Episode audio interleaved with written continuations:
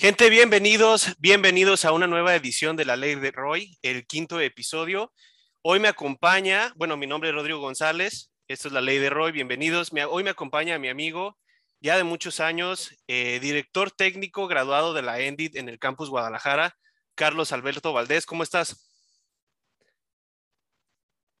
¿Qué tal, Rodrigo? Encantado de estar aquí en tu canal, en tu podcast, en tu plataforma. Muchas gracias por la invitación y vamos a, hablar de fútbol, que al final creo que es el tema que a los dos más nos apasiona. Exactamente, mucho, mucho de qué hablar en este tema, eh, del deporte más bello del mundo y qué mejor que hablar con alguien que básicamente lo estudió. Entonces, eh, comenzamos con la jornada de día de ayer de la Champions League. Ah, que estuvo de locos. Bueno, ayer y antier, perdón. Entonces, especialmente tengo en mi memoria el día de ayer porque ayer fue una feria de goles, pero vamos a empezar por los del día martes. El día martes, eh, el partido que a mí más me llamó la atención fue el partido del Manchester United contra Young Boys. Manchester United que iba ganando 1-0 y eh, termina perdiendo 2-1. En mi opinión, eh, fue un partido que Manchester United se vio sorprendido por el Young Boys, pero hasta cierto punto lo tenía controlado. En mi opinión, lo pierde Solskjaer al sacar a Cristiano Ronaldo, meter a Lingard y meter a Varane. No sé tú qué opines de ese partido en específico. Mira, yo, yo noto una clara tendencia de, de algunos medios de comunicación, sobre todo tirándole ingleses, que justifican la derrota del Manchester United en base a la expulsión de Aaron Wan-Bissaka. Cosa que inclusive 11 contra 11, el United lo ganaba, pero no era mejor. Entonces, a, a, partir de esa premisa, creo que comprobar en la inferioridad numérica algo que ya se estaba viendo en el campo. Y lo de Lingard completamente anticlimático, completamente fuera de partido, fuera de foco. Lo comentaba en otros espacios en los que tengo la oportunidad de participar. No sé qué, qué diablos estaba pensando Lingard al quedarse en el Manchester United.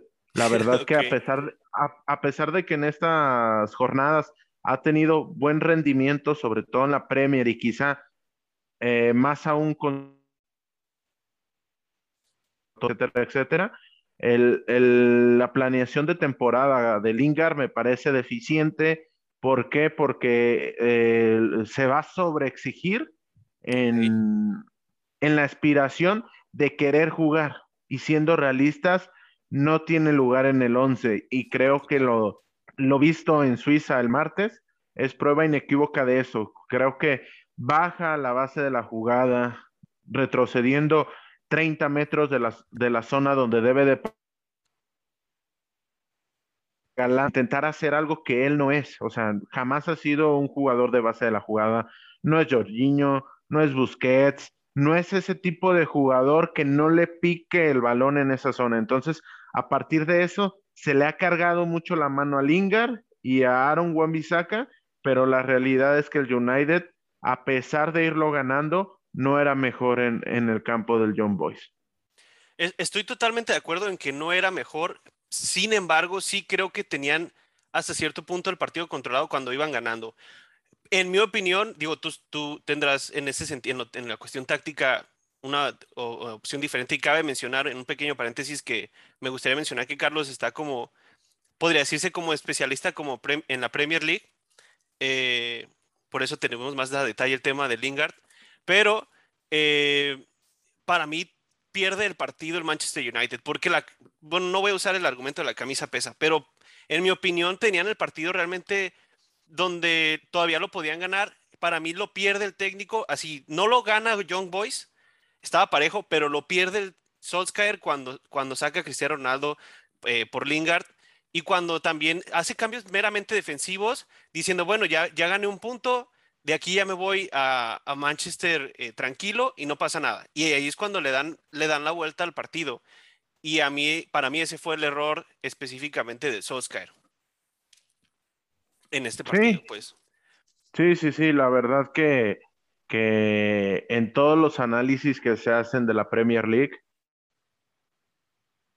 Manchester United dentro de una de las cuatro mejores plantillas, muy competido con Manchester City, con Liverpool, con Chelsea, ahí meten al, al, al, al, Manchester United, pero donde el United está en puestos de descenso es en la dirección técnica. La verdad que, que lo de Solskjaer es insostenible. Creo que ha, ha venido, en el boxeo se utiliza este, este término, ha venido pegando más fuerte de lo que realmente es su capacidad. Ok. Pero es en este tipo de partidos o en darte vemos un equipo que si bien la temporada pasada viene de ser subcampeón de la Premier, jamás dio sensación realmente de competir el título. Vimos esa proeza que hicieron hace un par de años contra el Paris Saint Germain en la Champions League, que le dan la vuelta en el Parque de los Príncipes, pero esto da tumbos de un técnico que, que no está dentro del nivel de un Jürgen Klopp, de un Pep Guardiola, de un Thomas Tuchel, de un Marcelo Bielsa, inclusive un Uno Espíritu Santo es mejor técnico dentro de mi, de mi este, concepto. Fíjate que es un tema... Eh, continúa, perdón, continúa. Diez técnicos, no, no, no te preocupes. Tenemos por lo menos diez técnicos, los cuales son mejores el del Manchester United, por lo menos en la Premier League. Sí, fíjate que incluso eh, con el tema del Manchester United, digo, para acelerarlo un poco, para repasar los demás partidos, pero pasa algo súper interesante porque eh, contratan a José Mourinho y gana un segundo lugar y es subcampeón de la Premier y lo, lo corren. Y él dice, ustedes no están, ah, y a la siguiente temporada el Manchester City roba el campeonato. Entonces ahí dice Mourinho, ahora se dan cuenta del valor que tenía mi segundo lugar, fue lo mismo que ganar la Premier. Declaraciones al estilo Mourinho, pero hablando a toro pasado, me parece que tenía un punto. Y es algo súper interesante con Solskjaer. Yo lo, ahora lo hago como la analogía con Frank Lampard, que es Frank Lampard en su temporada con el Chelsea en liga no le fue mal. La verdad es que no, calificó a Champions con un equipo en mi opinión, un poco limitado porque fue cuando Chelsea estuvo eh, castigado en, traspasos, pero logró un buen puesto en la Premier, teniendo, habiendo equipos súper competitivos como siempre ha sido la Premier, y en Champions pasó de noche. Y pienso que es algo que le pasa a, a Solskjaer al día de hoy y que no está a la altura del Manchester United, como tú lo dices. Así, así lo veo yo. Creo que coincidimos en esa parte. Tal Sí, este, eh, continuamos con, con, con, la jornada. Rápido, el Sevilla con uno menos también empató con el Salzburg. Eh, Lille 0-0 con el Wolfsburg. Villarreal 2-2 con Atalanta. Este Atalanta que ha mantenido eh, un buen nivel durante ya tres, dos, tres años, que se mantiene calificando a Champions. El campeón se hace presente. Ah, ok, vamos a tocar el tema del Chelsea eh, ganó 1-0. ¿Qué, qué, sensaciones te dejó ese partido, si te tocó verlo? Me tocó verlo, eh, me tocó ver ya. Eso ya es otro tema, pero. Te trabó poquito, eh, perdóname. ¿Qué, ¿Qué, dijiste? ¿Se trabó? ¿Te tocó verlo, pero qué? Me tocó verlo, pero me tocó ya empezado. Ah, ok, ya. Lamentable lo de TNT Sports, que a nivel México Creo que hacen un gran esfuerzo por comprar los derechos de transmisión, pero en esta primera jornada y, dado también lo de las fases previas, creo que no tenían ni idea de a dónde se estaban metiendo. Pero bueno, ese ya es otro tema y eso nada más atañe a México. Sí. Tenemos a alguien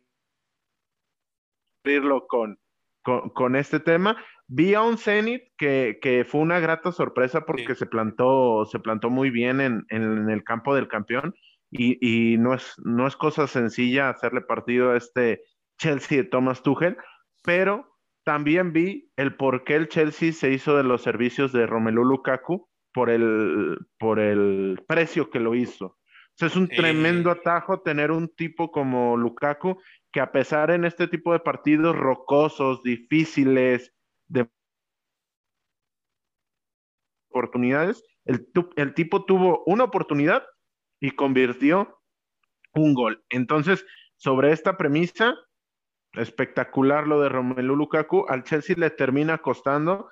Creo que en este inicio de temporada no ha tenido 90 minutos completamente redondos, por ahí quizá el partido contra el Crystal Palace de lo mejor, pero 90 minutos en los cuales tú digas, ha, ha arrollado al rival, la verdad es que no. Los primeros 45 contra el Villarreal en la Super Supercopa se te termina viniendo la noche y, terminas, terminas por, por alcanzar un resultado gracias a los penales, pero a partir de ahí contra, contra Liverpool se empata, se aguanta bien, pero se termina por empatar y contra el Aston Villa, a pesar de que le ganas 3 a 0, por momentos mucho mejor el, el Aston Villa. Entonces, bajo esto, este inicio al Chelsea le está costando numéricamente muy bien, de, de 10 puntos en este aspecto, pero está con cara en Stanford Bridge. Sí, fíjate que específicamente el tema de, de, Lukaku, sin, sin, demeritar, sin demeritar a Lukaku como tal, pero a mí no me había gustado tanto su fichaje. Yo le tenía, o pues sí, le tenía en pasado a Fe, a Werner. En la temporada pasada creo que nos quedó a deber eh, y se fue Giroud. Sí me preocupaba un poco porque ya había tenido dos, dos, etapas con el Chelsea que pues no fueron la gran cosa, pero, pero es un tremendo delantero y al día de hoy me está, me está callando la boca.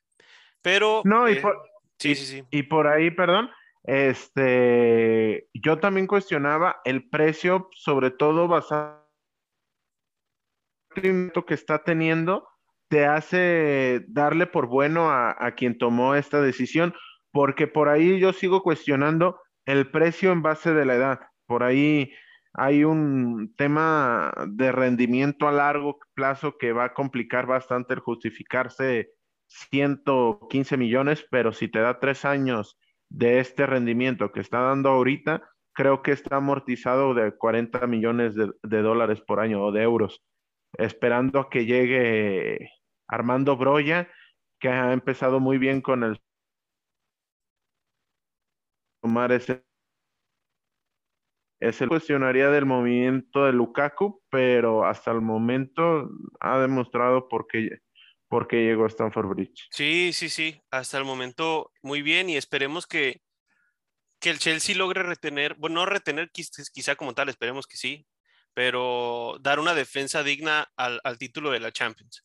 Eh, moviéndonos a los siguientes partidos, 3-0, la Juventus ganó contra el Malmo, no hay sorpresa ahí.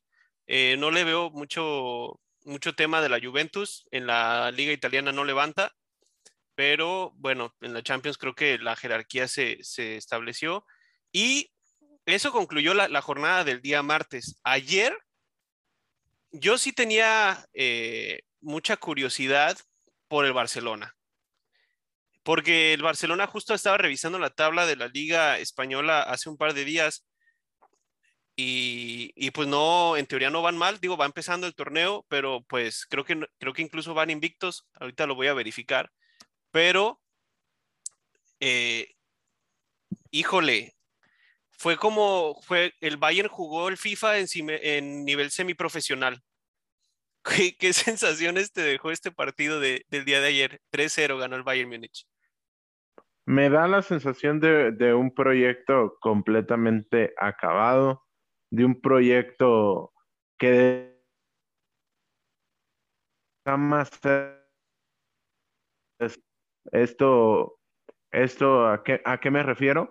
A que el tema económico y el tema extracancha puede llevar al Barcelona a que a convertirse en un equipo que no esté aspirando constantemente a, la Copa de Europa y si los que nos escuchan y ven están familiarizados con el virus Champions League, esto hace que, que los equipos que regularmente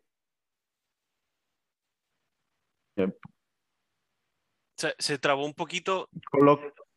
Eh, perdona, se trabó un poquito, dijiste, la Champions, los equipos que regularmente algo y se trabó. Sí, que regularmente califican a la Champions League, tienen una superventaja, por, por decirlo así, esteroides económicamente ah, hablando para seguirse reforzando y seguir creciendo. Sí, sí, sí. Pero, pero a este Barcelona, más allá de cómo tenga el inicio en la liga, le veo ese, ese peligro de caerse de ese estatus de equipo. Ok. El tema Entonces, a partir de eso, veo un Barcelona que intenta defenderse, pero no con los jugadores idóneos para defenderse, y quizá estos jugadores pueden dar un mayor rendimiento, claro está, pero bajo esta idea de salir a defenderse de locales ante un Bayern Múnich que, que desde la previa sabíamos que iba a arrollar al Barcelona, el, tema del Fútbol Club Barcelona se puede llegar a, tornar mucho más grave y creo que, esto puede ser un presagio de esto. Fíjate que sí. Que, que yo lo veo inclusive con posibilidades de no meterse a octavos de final de Champions League. Ah, bueno, yo, yo fíjate que yo pienso lo mismo, lo mismo. A mí, digo, regresándome un poquito y complementando todo esto, pues, de lo que dijiste de TNT Sports, a mí me pareció tristísimo el debut. Me parece que quien sea que se haya encargado de contratar a la gente para hacer análisis y narración se equivocó. Eh, yo vi mucha información muy eh, amarillista o incluso que no sabían lo que hablaban. Yo no sé quién en su sano juicio el día de hoy puede proponer al Barcelona para campeón de Champions. No se me ocurre. Porque yo ni siquiera, la verdad, yo ni siquiera pongo al Real Madrid el día de hoy como candidato. Puede que se cuele ahí por, por semifinal, cuartos de final, pero yo veo que esta Champions puede ser, así como la pasada, en mi opinión, puede ser dominada por la Premier League y el Paris Saint Germain. Porque incluso el, el, el Bayern Múnich no se me hace, le tengo el beneficio de la duda, pero, pero vamos a ver cómo le va. Yo no, yo creo que la Bundesliga va pasando por algo similar a la Liga Española, pero de una manera más, ¿cuál es la palabra? Más sustentable, por así decirlo. Han sido más inteligentes porque en este, en este tema de la, del fair play financiero y, y, todo esto, yo creo que dos de los clubes más eh, que más culpa tienen en este sentido es Real Madrid y Barcelona, porque los que se la pasaban aventando billetazos a, por jugadores eran ellos dos. Y cuando llega un equipo estado como el Manchester City, como el Paris Saint Germain, y empiezan a soltar como barril sin fondo y pues equipos que son asociaciones como Barcelona, como Real Madrid, pues ya, ya no pueden competir. Entonces vamos a ver en qué termina esta historia. Pero sí, yo también veo un Barcelona que, que pues no se le augura un buen futuro. Quién sabe, el fútbol da muchas sorpresas, pero, pero es lo que, lo que pareciera indicar. Sí. Sí, específicamente el partido, bueno, perdieron 3-0. Creo que eh, salió la estadística que es el primer partido de Champions League que el Barcelona termina sin un solo disparo a gol. Eso me parece gravísimo, pero bueno. El Dinamo empató 0-0 con el Benfica, Besiktas perdió 2-1 con el Dortmund. El Dortmund que, pues, como animador de la Champions me parece nada más. No, no me parece que sea la gran cosa el Dortmund. el único ¿cómo se llama? Lo único sobresaliente me parece es, es Haaland. No sé tú qué opines. Jude Bellingham me, parece que, también es una apuesta de futuro bastante interesante y decirle a, tus oyentes y seguidores que se graben el nombre de Mukoko. Mukoko la va a terminar por destrozar. Un tipo, es un tipo nacido en el año 2004, está próximo a cumplir 17 años. Pero básicamente para, para simplificar toda esta historia y, darle validez a mis palabras, el tipo quedó campeón de goleo en la sub-16, teniendo 12 años. A su madre, ok.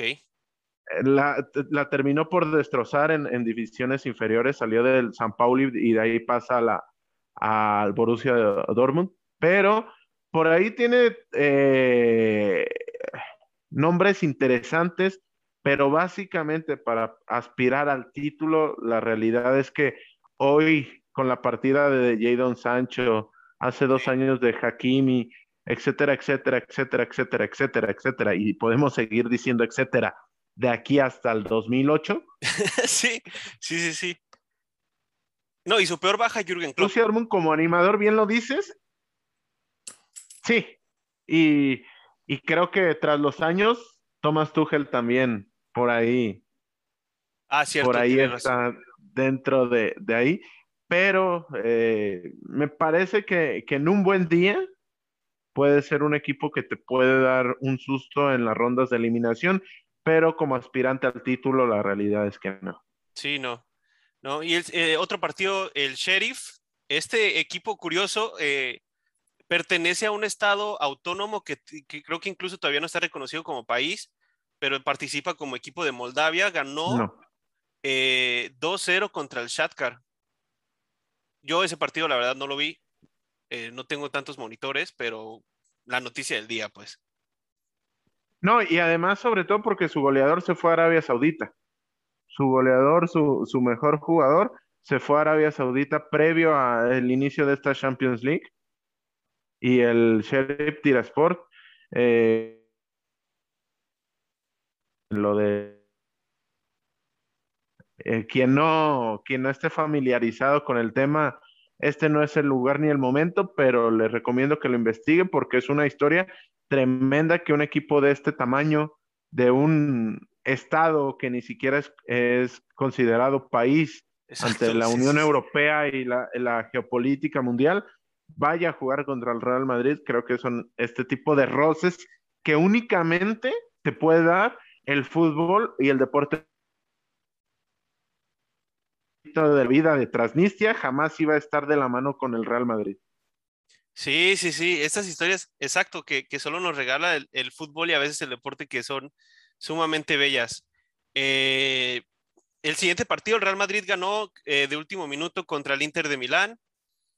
Eh, pues igual creo que no hubo tanta sorpresa ahí ese partido, la verdad tampoco lo vi, yo estaba más al pendiente de, del Barcelona, Liverpool y Paris Saint Germain, eh, pero no sé si te tocó verlo a ti para discutirlo o lo pasamos porque yo no lo vi, la verdad.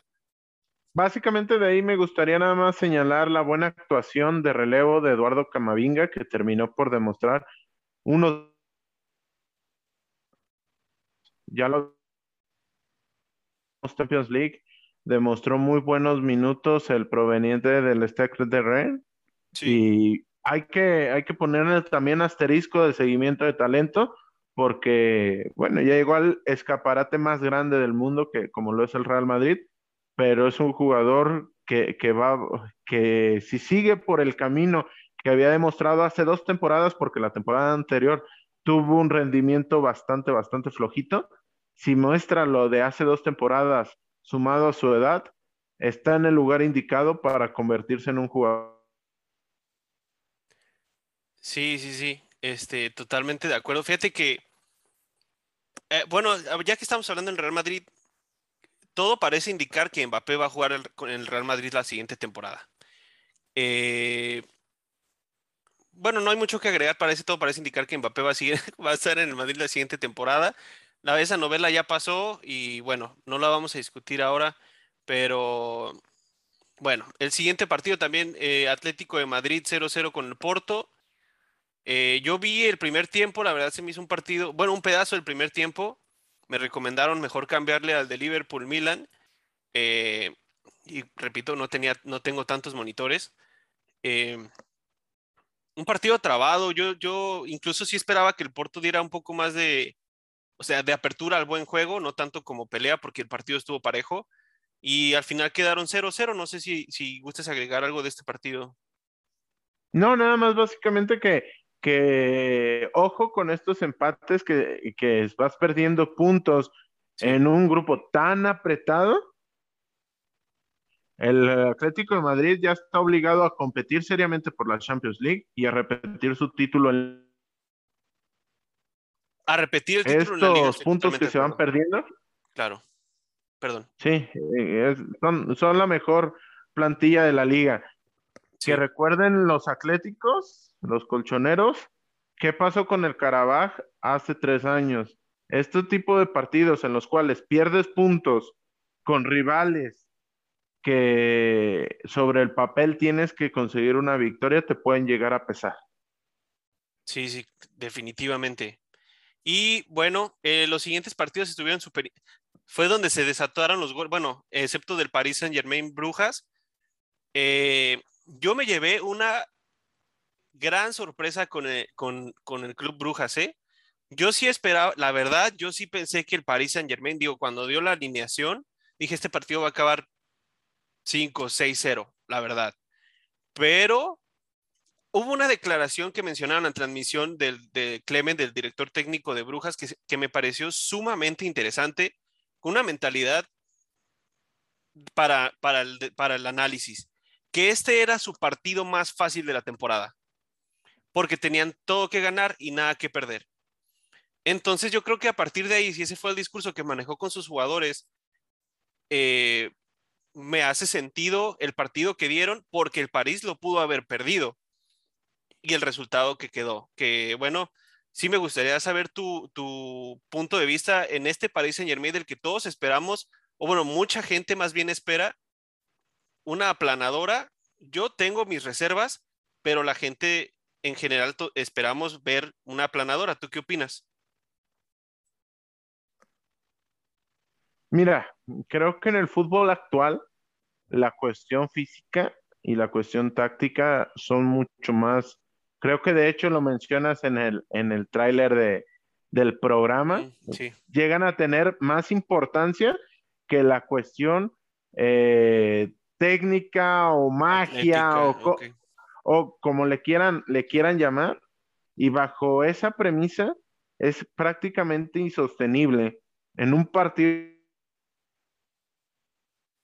de espaldas poder competir realmente cuando tienes a tres tipos, en el caso de Kylian Mbappé, de Neymar y de Messi, que no te van a defender, no te van a hacer una presión, no te van a hacer un retroceso. Entonces, sobre esto, en, en Francia no tengo duda, van a arrasar, Ah, sí. van a barrer, van a ser, van a ser campeones prácticamente en, en febrero, pero en una Sí. competición para la cual están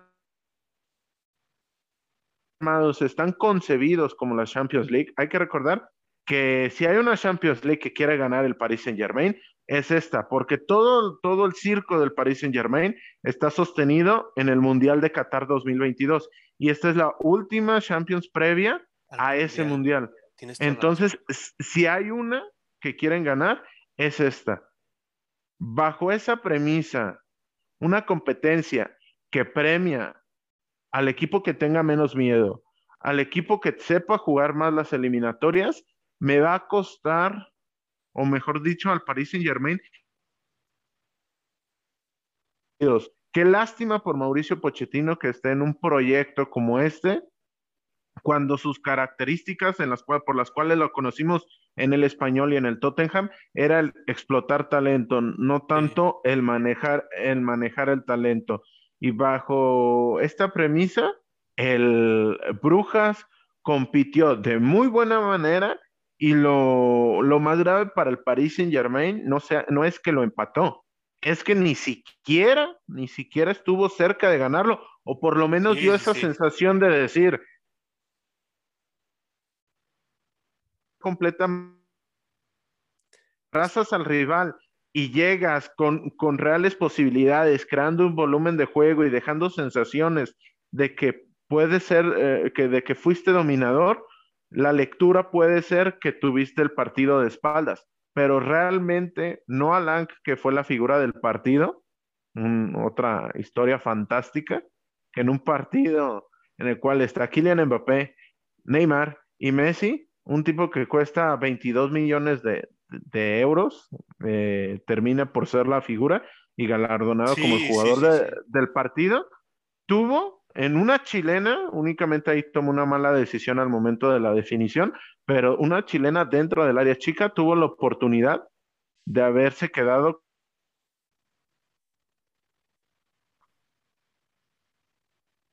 Se, se trabó un poquito, eh, se quedó una chilena de haberse quedado, imagino, con el gol o resultado, ibas a decir. con los tres puntos en Ah, Bélgica. Ok.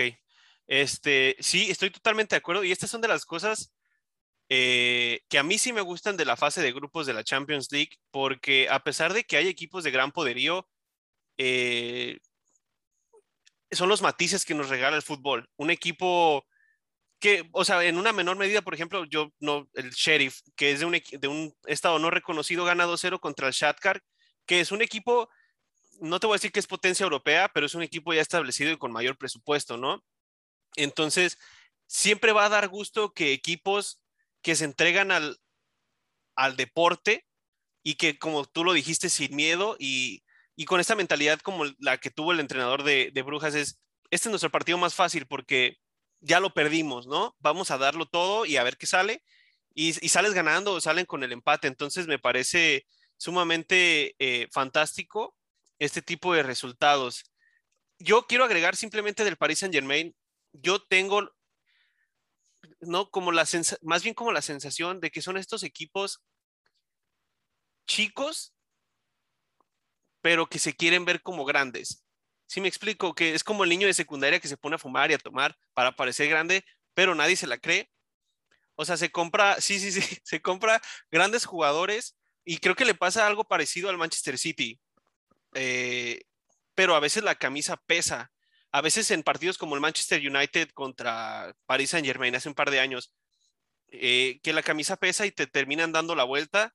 Yo, esta no es la primera vez que el Paris Saint Germain tiene un equipo para ser el primer o en los primeros tres candidatos para ganar la Champions League y no se les ha dado.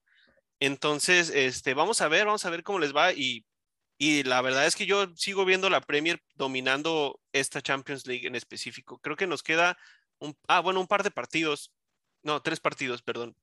Liverpool-Milan. La Premier imponiéndose, ganó 3 a 2 el Liverpool. Fue un partido raro, raro porque Liverpool pudo haber ganado, ido ganando 3-0 en el primer tiempo, al menos en la primera parte del primer tiempo, en los primeros 30 minutos. Eh, falla, Salah falla un, penal y Milan se encuentra con, emparejan un poco el, trámite del partido. Milan se encuentra con un gol y al, minuto siguiente clava el 2-1. Eh, ya después Liverpool con un golazo de Henderson, me parece que fue el 2-2 y termina ganando 3 eh, a 2 el partido. ¿Qué, ¿Qué, qué, opinas de este partido? No sé si te tocó verlo. Sí, un, bien lo defines como un partido extraño, sí, porque hay que recordar que al inicio de la segunda parte se le anula un, un, gol al Milan que iba a ser el 3 a 1. Entonces, imagínate un partido en el cual tu mejor jugador o uno de tus mejores jugadores, porque también por ahí está Virgin Van, Dyke, eh, falla un penal y al inicio o reinicio de las acciones en la segunda parte, ya lo pierdes 3 a 1. Creo que, este tipo de partidos son los que demuestran que, que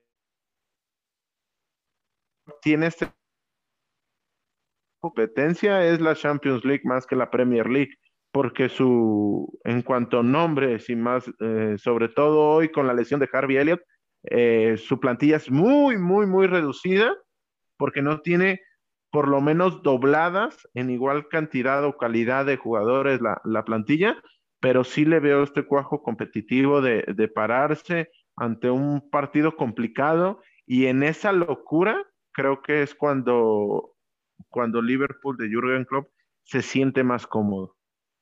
Sí, sí, sí, definitivamente. Eh, digo, no hay mucho más que agregar. Fue un partido bonito, fue un partido interesante, raro, de esos que a veces todavía ya no son tan comunes. Y recordar, bueno, hay, hay historias interesantes entre Liverpool y, y Milan eh, en el pasado de la Champions League. Eh, pero bueno. Y Manchester City, bueno, tampoco hay mucha sorpresa. Goleó 6 a 3 al Leipzig. ya con Grealish en el campo también. Este partido yo sí no lo vi porque pues no tengo tantos monitores, pero no me parece que haya, que haya sorpresa en este. No, sorpresa no, pero sí señalar la gran actuación. Se cortó, espérame, se cortó un poquito. ¿La gran actuación de quién, perdón? De Nkunku, ah, el jugador del RB Leipzig, que, que, con un hack trick en el Etihad, en el campo del Manchester City, levanta poderosamente la atención y no solo en, defensa propia, sino en el estilo de jugador que es. Es un contención que tiene mala capacidad de pisar área, hacer un doble contención que te puede acarrear el balón y no únicamente enfrascarse en las labores defensivas. gran premio para, para Nkunku por, porque viene con un par de años haciendo las cosas bien. Pero también mucho castigo para el, para el Leipzig, que pese a hacer tres goles en casa del campeón de Inglaterra, llevarse una goleada, creo que, que es mucho castigo. Sí, sí, sí. Sí, definitivamente. Y bueno, por último, el Ajax ganó 5-1 al Sporting de Lisboa. Ese sí esperaba yo que fuera un partido más parejo, pero eh, yo aquí sí me estoy basando meramente en el resultado. Eh, pero pues también es como, son estos partidos que solo suman a la estadística en la Champions League. No creo que ninguno de los dos vaya a estar en las instancias finales de Champions League. El Ajax que hace un par de, dos o tres años que jugó la final, perdón, semifinal, eh, un extraordinario Ajax, a ese sí no lo, no lo desarmaron, entonces no creo que vaya a pasar a mayores en este torneo. No sé tú qué opines. No, igual que con el RB Leipzig contra Manchester City, destacar la, actuación de Sebastián Aller, que con cuatro goles se salió por completo. Y, y, bien lo dices, creía que yo en la previa creía que iba a ser un partido mucho más parejo por, y quería ver, tenía muchas ganas de ver en la Champions League a Pedro Goncalves, que, que es un jugadorazo, pero desafortunadamente ni él ni Gustavo Cabral se trabó otra vez. Ni, Gustavo, que perdón, se, trabó otra vez poquito, perdóname. No, no, no te Bueno, el internet. Gustavo Cabral, Gustavo Cabral eh, también tenía bastantes ganas de hacerlo, de verlo, y, por ahí termina decepcionando un tanto el, el, campeón de Portugal. Pero fuera de la gran actuación de Aler y de la decepción que supuso la actuación de del Sporting de Portugal, poco que añadir de este partido. Sí, sí, sí, sí. Y bueno, eso, eso cierra la, la jornada que tuvimos de Champions esta semana. Eh, como siempre, es un placer ver la Champions. Fue una jornada interesante. Y vamos a continuar con el siguiente tema, Carlos. Eh, brevemente para entrar de lleno también a la Liga MX, porque este, digo, por mí nos, nos aventamos aquí tres horas eh, hablando de fútbol, pero pues quizá no sea tan, tan llevadero para que alguien se aviente un podcast de tres horas, ¿no? No queremos que descuiden tanto su trabajo.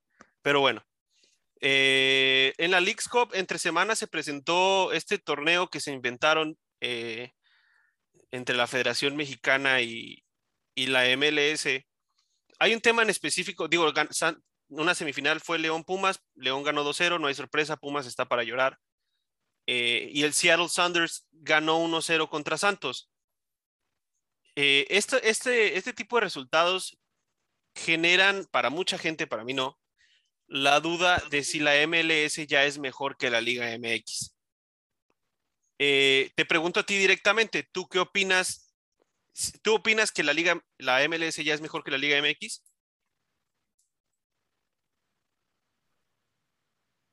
Ahora será mañana y, hay que grabarnos eso y asumir esto para todos los mexicanos.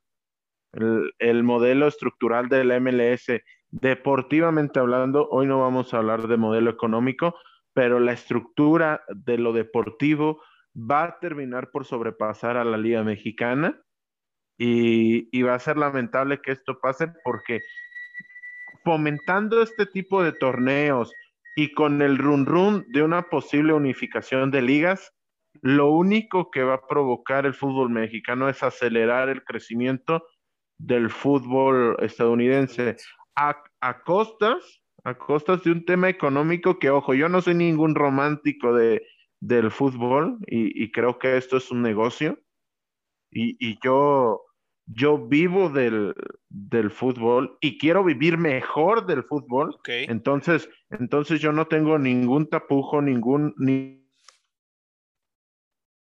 que el fútbol. Pero creo que a costas de beneficiar el, el cortoplacismo del negocio, le vas a otorgar por dar un atajo tremendo para que te pasen por la derecha. Y hay un viejo adagio que dice que caballo que alcanza, caballo que gana. Entonces, no hay que quedarnos en este análisis barato de que México le gana a Estados Unidos y, vemos inundado Twitter.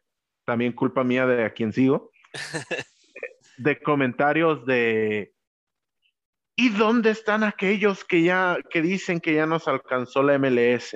¿Y dónde están aquellos que dicen que ya nos alcanzó eh, la selección de Estados Unidos? Seguimos siendo el gigante de CONCACAF. Eh, me parece un debate cansino y un debate sin sentido, porque creo que, que algo como decir el gigante del área no se va a definir ni en uno, ni en dos, ni en tres, ni en tres partidos. Hay que verlo en la... Vamos a ver en septiembre del 2031. Espérame, nos volvemos a juntar. Hay que verlo, ¿qué? dijiste, hay que verlo y se, se, cortó, perdóname. Hay que verlo en septiembre del 2031. Ah, ok. Nos volvemos a juntar y nos damos cuenta cómo, cómo han pasado estos 10 años y a partir de ahí, vamos a ver quién sigue siendo el gigante de la CONCACAF. Sí, sí, sí, sí, continúa. Que lejos de, de, de centrarnos en ser el gigante o no ser el gigante por una cuestión de selección natural, te van a terminar por pasar porque las capacitaciones, los salarios, el modelo de trabajo de la MLS va a ser mucho más redituable. Y ojo que pasó con el RB Leipzig contra Stuttgart. Dos, dos, dos entrenadores estadounidenses se enfrentaron en la Bundesliga. ¿A cuántos años, inclusive décadas, está el, Mexica, el fútbol mexicano de tener dos entrenadores en el extranjero dentro de las cinco mejores ligas del mundo? Sí, sí, sí. Sí, totalmente, totalmente de acuerdo. Eh, digo, eh, eh, entra, entran muchos temas. Yo sí creo, a mí también se me hace un poco, me, incomoda un poco este tema de que dónde están los que decían, yo, pero yo sí creo que hoy me parece, no absurdo, pero sí me parece de más decir que la MLS está cerca de la Liga MX, porque como tú dices, hay que entender como persona de fútbol o de negocio, lo que tú quieras, hay que entender que Estados Unidos en todos los aspectos supera a México. Entonces, si Estados Unidos se propuso ya crear una mejor liga, porque ni siquiera los, o sea, estamos tan cegados por este, que no nos ganen, que no entendemos que Estados Unidos no se puso en la mente, vamos a ganarle a la Liga MX. O sea, su, su mentalidad no es de que, ay, vamos a ganarle a México. No, no, no. Ellos tienen planeado tener una de las mejores ligas del mundo, que uno de los problemas es que no, no pueden jugar Champions League, pero eh, ese es su propósito. Y, a partir de ahí notas cosas como de que traen a uno de los mejores directores de música para hacer su himno, que es Hans Zimmer, que todos los equipos de la, de la MLS tienen un proyecto sólido de fuerzas básicas, cosa que no pasa en México. Eh, como tú dices, los salarios. Entonces, es algo que si no es hoy, porque hoy por hoy aunque Estados Unidos haya ganado un par de partidos en el, verano, aunque el Seattle le gane al Santos, que no está en su mejor momento, hoy por hoy no es mejor el fútbol estadounidense que el mexicano, pero va a pasar. Y ya lo empiezas a notar en cositas como que, aunque sea en la banca, es jugador estadounidense está en la banca de la Juventus, en la banca del Barcelona, en la banca de, del Chelsea con Pulisic, con Serginho Dest, eh, y cosas que el mexicano es banca digo yo, en mi opinión va por otro lado, pero el mexicano es banca de del Bayer Leverkusen, sin demeritar a estos equipos, pero no son clase A, ¿no? Eh, bancas del Sevilla, banca del West Ham, banca de, este tipo de equipos, o si son top, o si son titulares, eh, son titulares del, Wolves, de, de, Wolverhampton, son titulares del Porto, y que ni el Sevilla se, se anima a pagar 30 millones de euros por, por el Tecatito Corona. Entonces, ya me estoy extendiendo mucho, pero sí, tienes toda la razón. Si no es hoy, va a ser mañana. Entonces hay que acatarlo y a, partir de ahí tomar decisiones. Dime. Sí, antes de pasar de este tema rápidamente, decir que siempre se ha tenido ese tópico y, creo que por momentos ha sido acertado, de que en la MLS no hay clase media, o sea, hay los jugadores superestrella y hay los jugadores de nivel muy bajo. Pero eventualmente ese modelo de la superestrella ha ido mutando algo mucho más interesante. Ya vemos a, a los Ezequiel Barco, a Joseph Martínez. Que son talentos, Joseph Martínez, que son jugadores sudamericanos con, con quizá aspiraciones de llegar a Europa, ya pasan al MLS y ya hacen carrera en el MLS por una cuestión de, de pura calidad de vida. Y por, por la, sí, sí, sí. Perdón, Y la, la cuestión del salario va, va, a terminar por ser preponderante y en la medida de que, de que estos, estos tipos que, que tienen capacidad de ir a creo que ahí va a ser el punto de inflexión en el cual nos vamos a ir rezagando. Sí, sí, sí, sí. Y, Continúa. Y, y, hablo de nos vamos porque al final yo como parte de, de la industria del fútbol mexicano y, y, tú como parte de la industria del fútbol mexicano, porque la realidad es que somos parte de la industria en mayor o menor medida. Sí. Quisiéramos tener un producto el cual se pudiera exportar y pudiéramos... Definitivamente. Para, se para... otra vez, perdóname, se cortó otra vez exportar y qué más, perdón. Sí, no, eh, imagínate que todo Latinoamérica nos viera para ver la previa de la Liga MX, sería sí.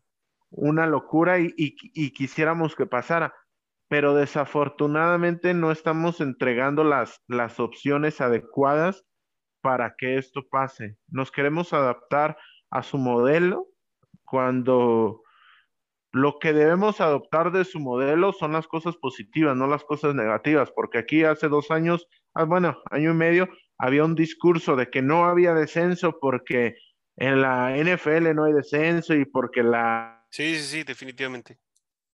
Hay descenso. Y queremos adoptar este tipo de, de prácticas muy de deporte americano que terminan por, por, darle al traste de lo que es nuestras ventajas competitivas. Entonces, eh, en resumen, si no es ahora, será mañana. Sí, y yo creo que, fíjate, totalmente, totalmente de acuerdo. Y a partir de ahí creo que el fútbol mexicano debe empezar a tomar decisiones. Digo, porque, exacto, modelos estadounidenses, ¿no? Que sin descenso, pero ninguno, no la mayoría de tus equipos no tienen una estructura económica como la que tienen los estadounidenses. Entonces, este, lo de los sueldos específicamente quería agregar, ya pasa como jugadores como Matías Fernández, como Ruidías, que ya prefieren quedarse en Estados Unidos o irse a Estados Unidos en vez de quedarse en un equipo de Liga MX. Eh, a partir de todo, este, de todo este tema que ya hablamos, de todas las matices y todo esto, creo que el fútbol mexicano debe empezar a tomar medidas y decisiones pensando en el fútbol mexicano y que sea en el fútbol mexicano sin compararse con otras, con otros, eh, con otros fútbol, con otro, con, el, con, los estadounidenses, porque si, si tú sigues creyendo o tomando decisiones para a corto plazo seguirle, seguirle ganando al Seattle, seguirle ganando al Columbus, seguirle ganando a estos equipos, no vas a avanzar más que siguiéndole, ganar, eh, siguiéndole ganando a estos equipos. Tienes que pensar más a futuro, generar, eh, reducir los extranjeros, eh, mejorar en fuerzas básicas para tener un crecimiento como tal, porque pues así, yo incluso yo siento que ya el fútbol mexicano se ha estado estancando un poco. Pero rápidamente vamos a entrar, digo, ya creo que ya resumimos el tema más o menos, no sé si quieres agregar algo más para entrar de lleno al, al análisis de la jornada, súper rápido. No, pasamos, pasamos a la jornada. Muy bien, eh, rápidamente porque ya nos estamos este, pasando un poquito de tiempo. La Liga MX, bueno, el día de hoy comienza la jornada con eh, Atlético de San Luis contra Tijuana. Eh, rápidamente yo veo como favorito al, a Tijuana, Atlético de San Luis no ofreció mucho la jornada pasada. Este, cuando se enfrentó al Puebla, empataron 2 a 2. Este, puede ser un partido, yo la verdad lo, lo, pronostico como aburrido, pero vamos a ver. ¿Algo que agregar acerca de, de, la, de algún pronóstico, mi estimado Carlos? Creo que Tijuana viene de ganarle a Santos y había el, había el rumor de que podrían destituir al técnico fronterizo, entonces creo que puede llegar a, a ser un, buen escalón el Atlético, el Atlético, de San Luis para poder seguir consolidando el proyecto de Robert Dante. Sí, totalmente de acuerdo.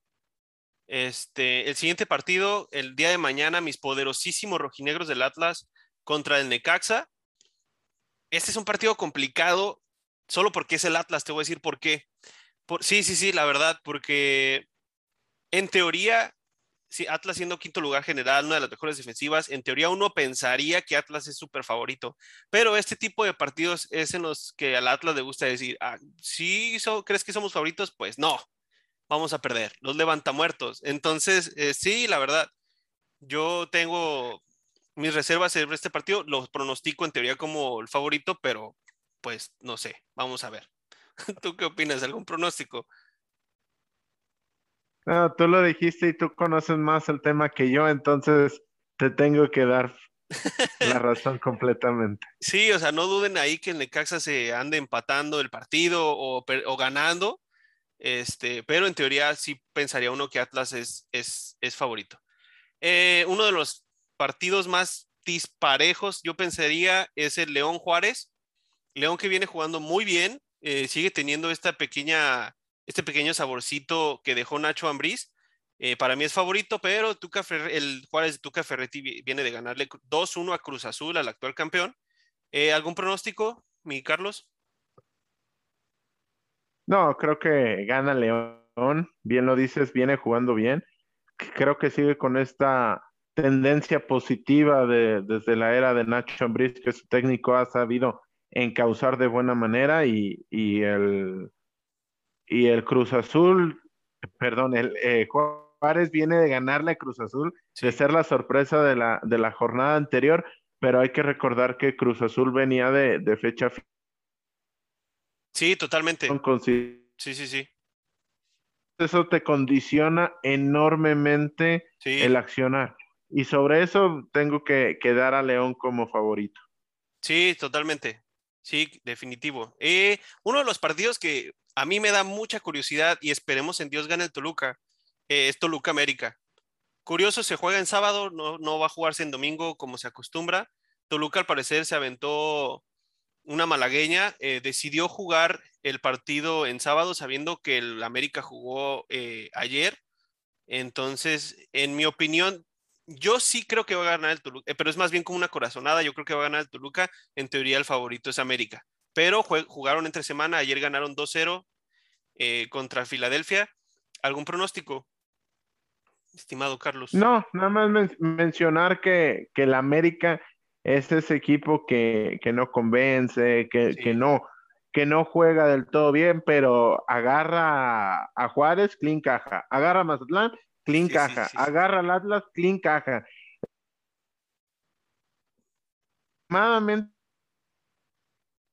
No da las mejores sensaciones y vamos a ver si esto no termina por penalizarlo en la liguilla porque este equipo va a terminar calificando en una o dos jornadas. Sí.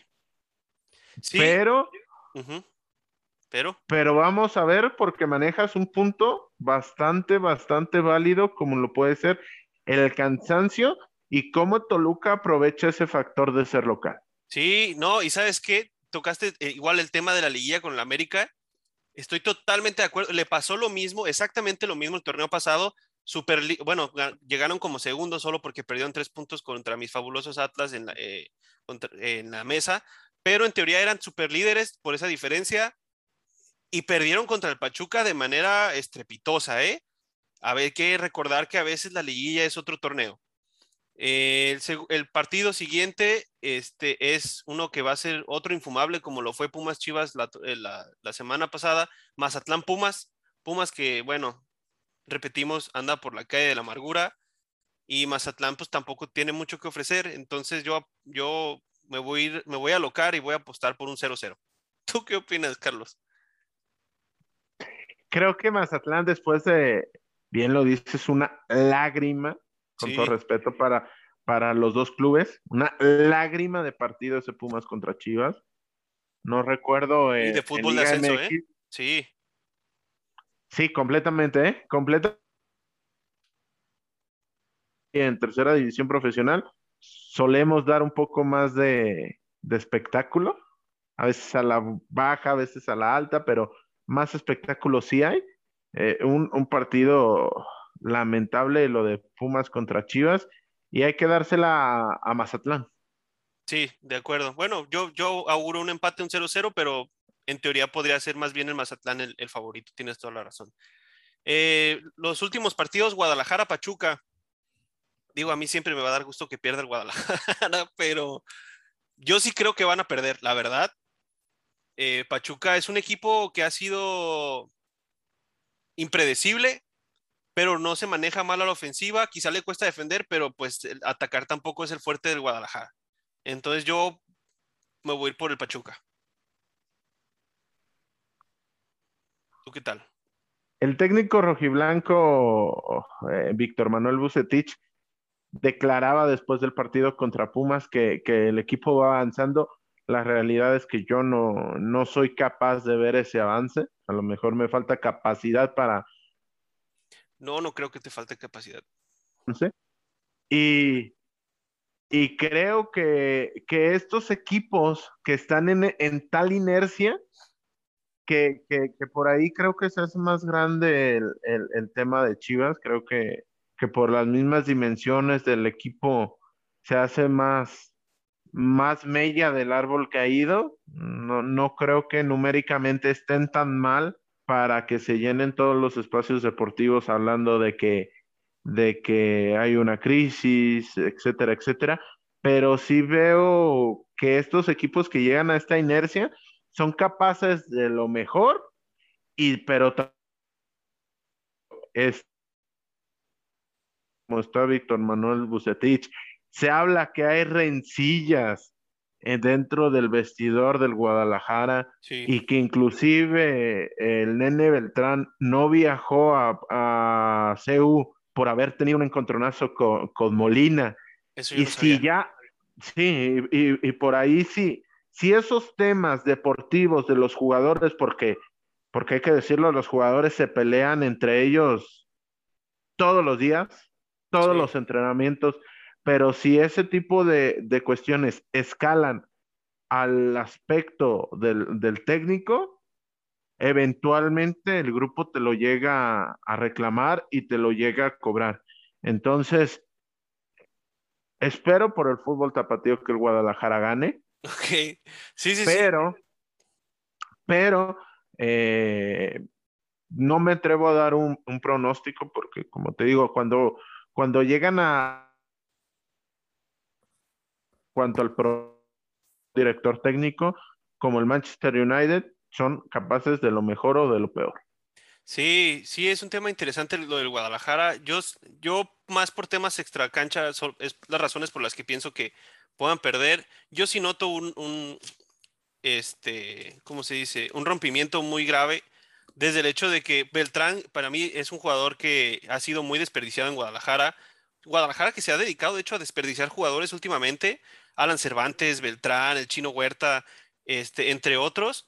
Pero eh, vamos a ver, hay una contradicción de, de, de, declaraciones entre jugadores y técnico, pero vamos a ver, vamos a acelerarle poquito porque se me está acabando la iluminación. este, Cruz Azul Querétaro, pues no debería de haber problema. Favoritos Cruz Azul. Em, Querétaro viene a ganar 3-0 contra Necaxa, pero pues igual no fueron sumamente superiores. Mi pronóstico es Cruz Azul. ¿Tú qué opinas? Sí, Cruz Azul. Sí, sí, sí. Cruz Azul. Digo que Cruz Azul, de hecho, me parece juega hoy en CONCACAF Champions League contra Monterrey, pero pues en mi, opinión tienen el, el, plantel suficiente para ganarle al Querétaro, ¿no? Digo, Vamos a ver, el fútbol nos regala muchas cosas. Y el clásico regio, se me olvidaba que hay clásico regio este fin de semana. Para mí está súper, para mí puede ser de los partidos de la jornada. ¿eh? No, no auguro que sea muy, bueno, me retracto, no creo que vaya a ser muy atractivo por cómo juega el Monterrey, pero a cómo juega el Piojo Herrera puede ser el equipo de Piojo Herrera, más bien, mejor dicho, un partido interesante. Entonces, mi favorito para este partido va a ser Tigres. No sé tú qué pienses. Creo que sí, creo que Tigres por ahí juega, juega mejor. Por completo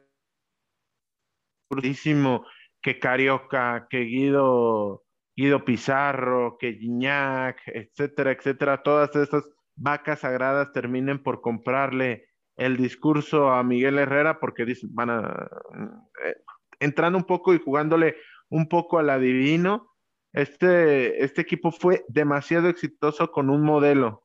Va a ser muy complicado que den la transición a un siguiente modelo cuando ya lo... Y pero la realidad es que Monterrey no juega absolutamente nada, juega a la, a la calidad de los jugadores y cuando un equipo llega, llega a depender tanto de la calidad de sus jugadores que, ojo, claro que la tienen, son una nómina espectacular, pero el jugador llega a detectar cuando tu, tu principal argumento es el, el manejo del grupo y dejarle la responsabilidad de un estilo de juego meramente a la calidad de los jugadores. Entonces, bajo esto, eh, creo que Tigres es favorito, pero por el mormo. Se, se, cortó un poquito, pero por el morbo, ¿qué? Perdón, se cortó. Es el partido más atractivo de la, de la jornada, por lo menos el que más, más emociones despierta y como nosotros no somos del Distrito Federal o, de la hoy llamada Ciudad de México, hay que todo, todo en pro de la provincia. Sí, totalmente de acuerdo. Este, digo, también por ahí se cuela para mí el, el, América Toluca, pero tienes razón. Eh, entre esos dos partidos puede estar el de la jornada. Y por último, la jornada cierra el día domingo eh, con el Santos Puebla. Santos Puebla, que yo siempre he dicho que estos partidos nunca se deben subestimar ni los de viernes botanero, ni los, ni los del domingo, nunca se deben de subestimar. A veces nos pueden regalar muy buenos partidos.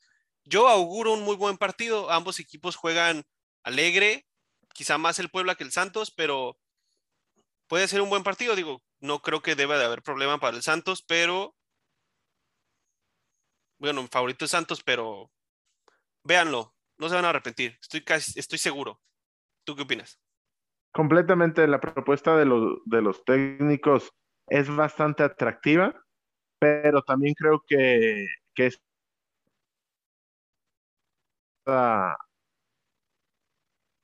bastante propositiva, sigue siendo bastante eh, proactiva, entonces, bien lo dices, como espectáculo, estoy seguro de que puede llegar a ser mucho mejor que varios partidos de los que hemos mencionado. Sí, definitivamente.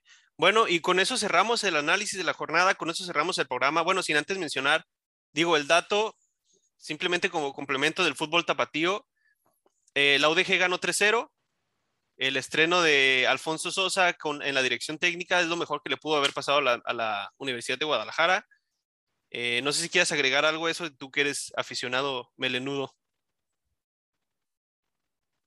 No, eh, que, que, creo que ya el ciclo pasado ya estaba bastante desgastado. Sí. Bastante, bastante. No quiero entrar en muchos detalles, pero bastante desgastado. Es más, agreguemos aquí la palabra bastante. Bastante, ok, sí, sí, sí. Desgastado y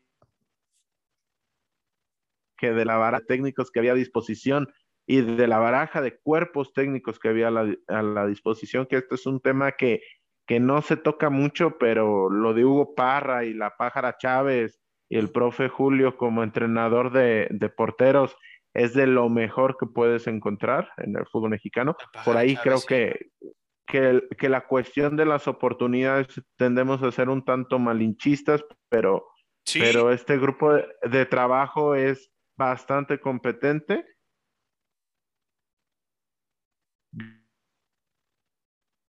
Que con un tapatío que no vive su mejor momento, esa es una realidad, pero que un equipo que tenía prácticamente 170 días sin, sin ganar llegue a, conseguir la victoria es algo bastante, bastante reseñable. Y creo que es un augurio de lo que puede llegar a, a venir con los Leones Negros del profesor Alfonso Sosa.